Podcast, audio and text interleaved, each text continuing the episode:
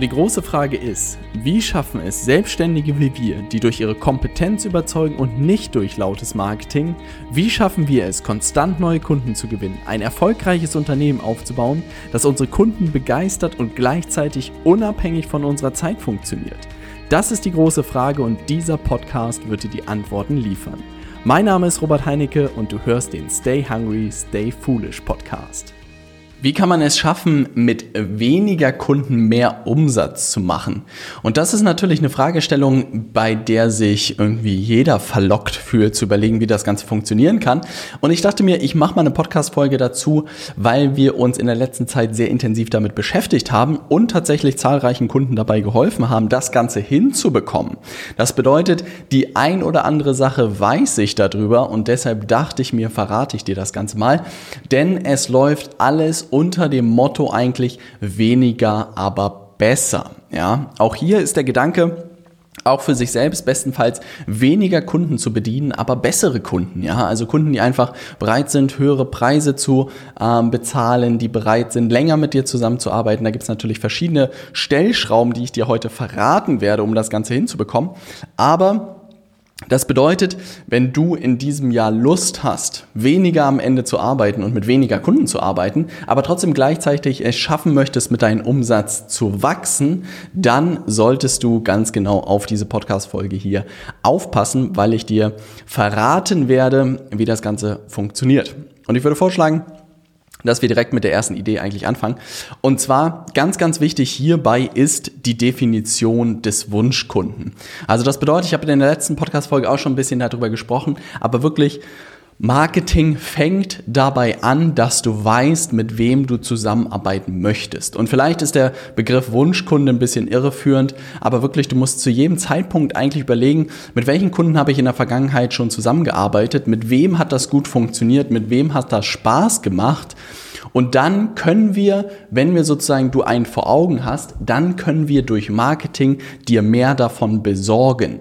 Wenn du halt sagst, hey, ich kann für jeden arbeiten da draußen, dann wird dein Marketing auch so sein und dann wirst du auch Anfragen von jedem bekommen, ja, dann wird sich mal ein Metzger melden, dann wird sich mal ein Steuerberater bei dir melden, dann wird sich ein Fitnessstudio-Besitzer melden und du freust dich vielleicht jedes Mal, wenn du überhaupt Anfragen bekommst, aber das ist wirklich der Trugschluss, umso klarer du weißt, wen du haben willst, desto mehr kannst du die gesamte Kommunikation darauf ausrichten und desto mehr bekommst du von diesen Leuten.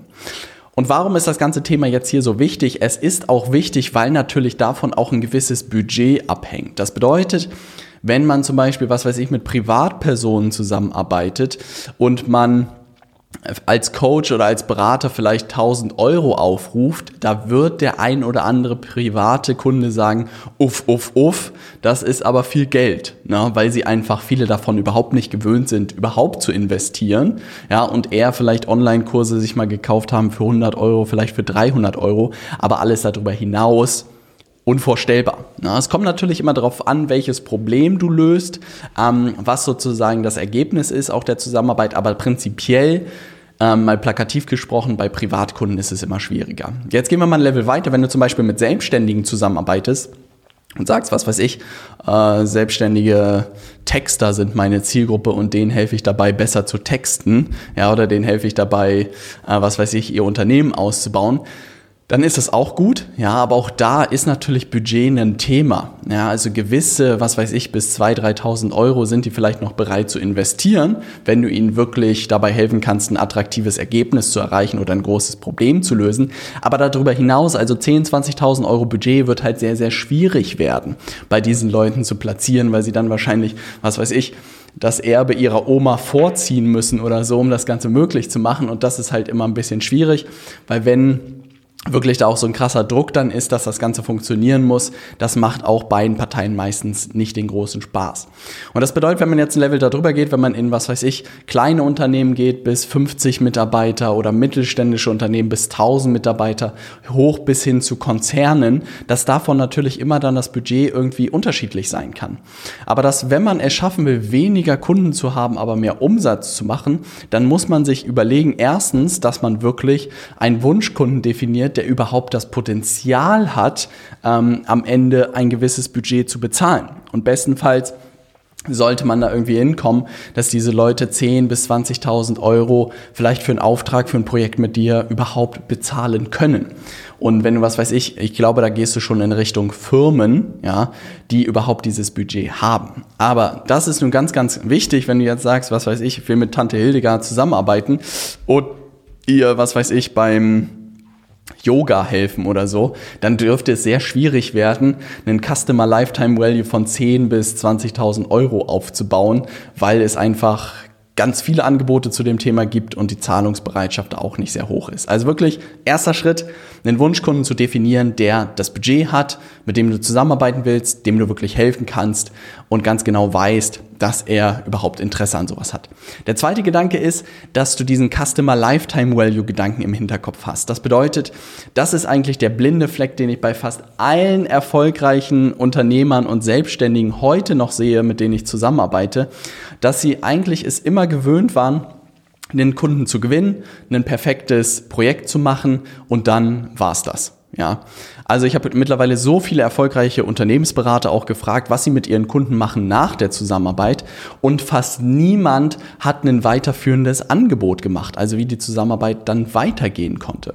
Und das hat mich wirklich erschreckt und auf der anderen Seite hat es mich gefreut, weil genau da ein unendliches Umsatzpotenzial eigentlich liegt. Das bedeutet, mein Ansatz und das ist etwas, was ich dir auch in den nächsten Live-Workshops zeigen werden, werde, die ich dir auf Instagram wirst du immer die aktuellen Termine dafür finden. Da werde ich dir zeigen, wie du deine Bestandskunden weiterentwickeln kannst.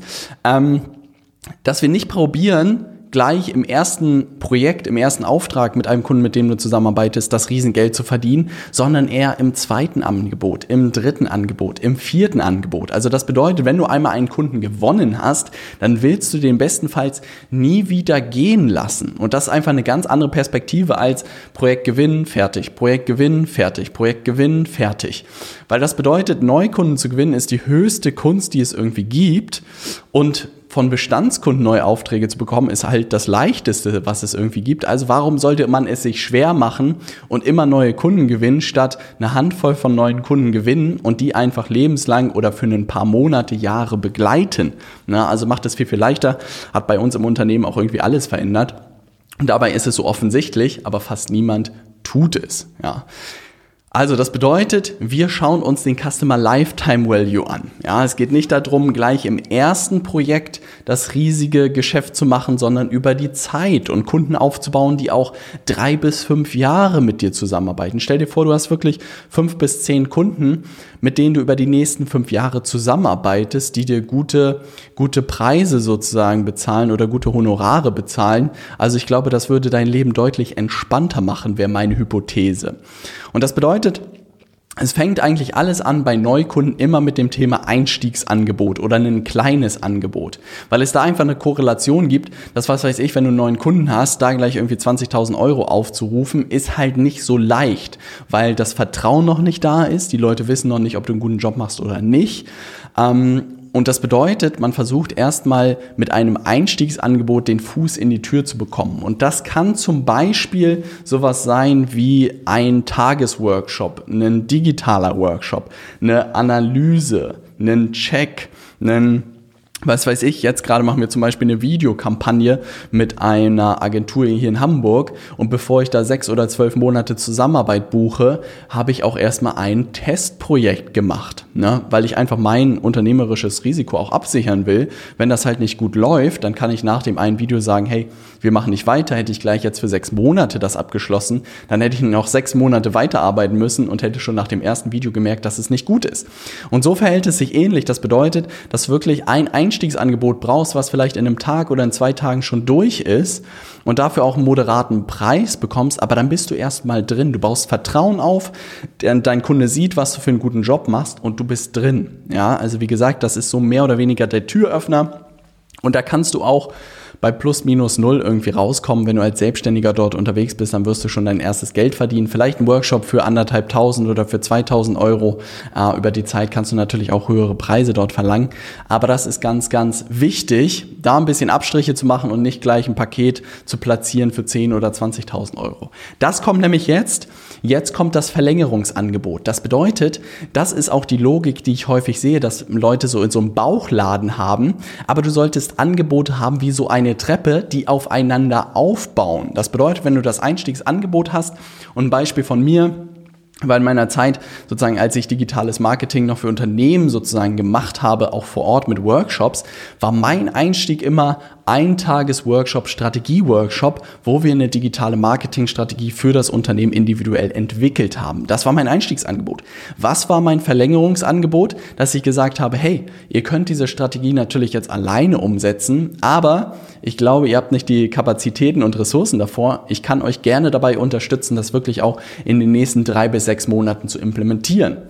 Und das wäre jetzt das Folgeangebot und das kann dann auch wirklich 10, 20, 30.000 Euro kosten, abhängig von dem Ergebnis und der Zeit, die ihr investiert.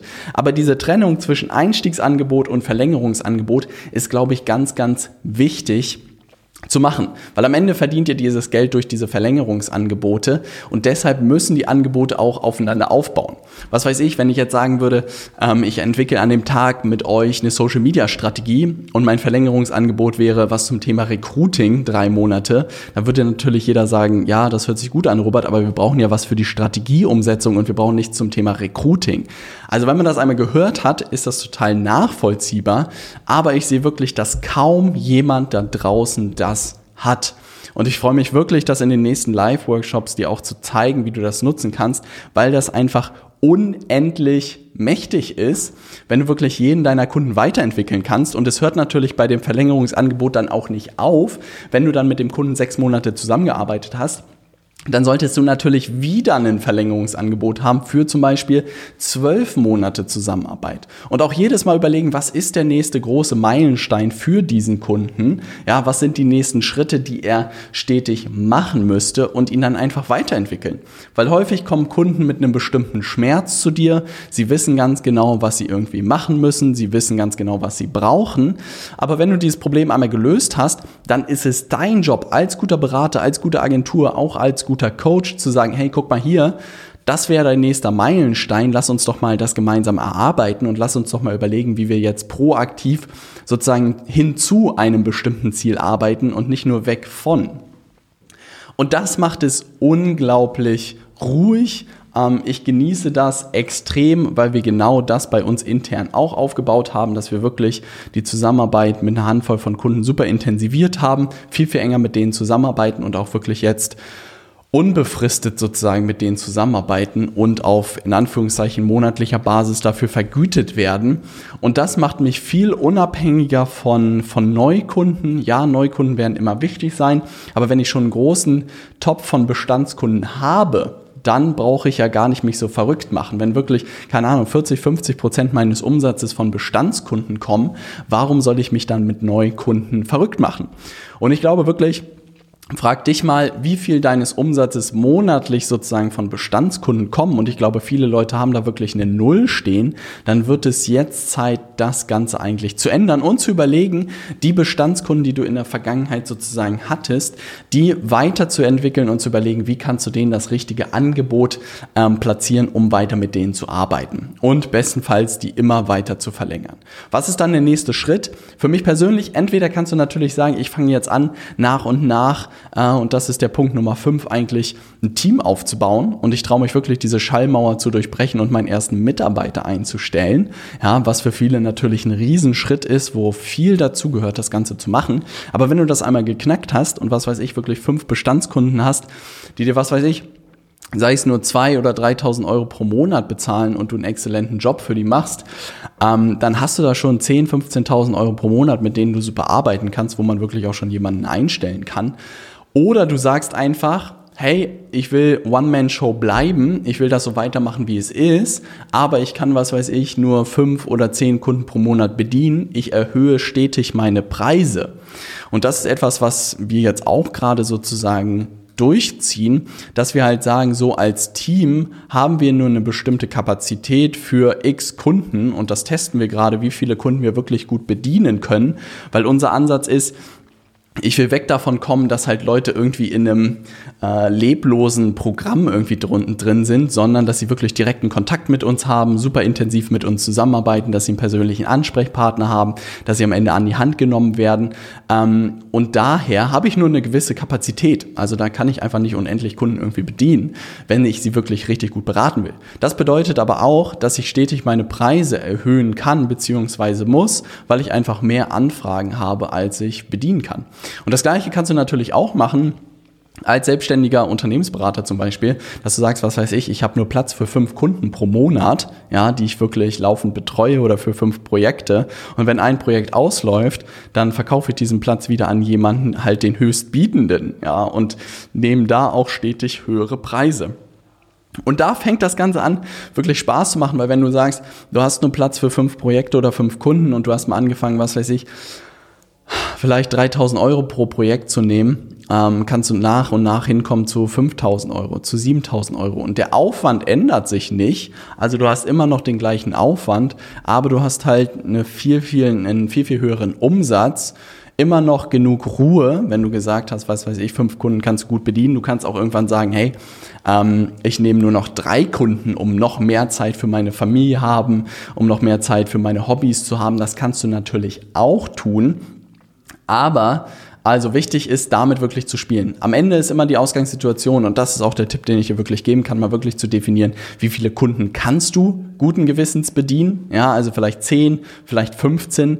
Aber sei dir bewusst und rechne das mal hoch, was dann ein Kunde auch im Schnitt bei dir bezahlt und schau mal, ob du da wirklich bei genügend Umsatz rauskommst. Und ich sage wirklich lieber weniger Kunden nehmen und dafür höhere Preise und bessere Arbeit leisten, als viele Kunden und einen niedrigen Preis ähm, und dann schlechte Arbeit leisten, weil man einfach nicht mehr allen Leuten gerecht wird. Ähm, und das ist einfach so eine Philosophiefrage. Natürlich, ja, natürlich äh, wird es immer Leute geben, die dann nicht mehr Ja zu deinen Preisen geben. Also es wird halt viel mehr Absagen geben, aber das ist völlig normal, weil du auch nur noch weniger Kapazitäten hast. Ja. Also das bedeutet, ich glaube, das wird eins meiner Lieblingsthemen, worauf ich mich sehr, sehr freue, weil da ein unglaubliches Potenzial bei vielen Selbstständigen und auch Unternehmen liegt, die wirklich, was weiß ich, über 10, 20, 30 Jahre einen Kundenstamm aufgebaut haben, mit vielen nur eine Transaktion hatten, nur ein Projekt hatten, die Leute nur ein Angebot wahrgenommen haben. Und wenn man das jetzt wirklich sauber aufzieht, kann man da Tausende, Hunderttausende von Euros sozusagen reaktivieren von Kunden, die bereits Vertrauen zu dir haben, die man mal wieder aufwärmen müsste und dann wirklich teilweise, glaube ich, den Umsatz verdoppeln könnte. Ähm, und da werde ich in den nächsten Live-Workshops auf jeden Fall was zu berichten, weil ich merke, da ist eine Riesenchance für viele Leute, die bereits Bestandskunden schon über die letzten Jahre gewonnen haben oder schon äh, mit Bestandskunden zusammenarbeiten. Das bedeutet, wenn du da das aktuelle Datum haben willst für den nächsten Live-Workshop, ähm, Füg mich bei Instagram hinzu, dort in der Bio, das ist der Link auf dem Profil, kannst du dich immer für den neuesten Live-Workshop anmelden. Ich freue mich unglaublich drauf, da werde ich dir mehr zu diesem Thema erzählen. Ich werde ganz genau zeigen, wie du das Ganze umsetzen kannst für deine Firma. Da freue ich mich sehr drauf. Also, wie gesagt, wie schaffe ich es, mit weniger Kunden mehr Umsatz zu machen? Durch den Verkauf von größeren Paketen. Du musst wissen, wer dein Wunschkunde ist. Du musst diesen Customer Lifetime Value Gedanken haben. Du brauchst ein klares Einstiegsangebot. Du brauchst ein Verlängerungsangebot.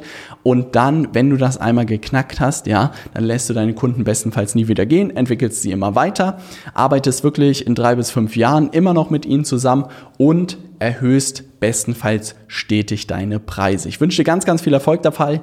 Keep pushing, dein Robert.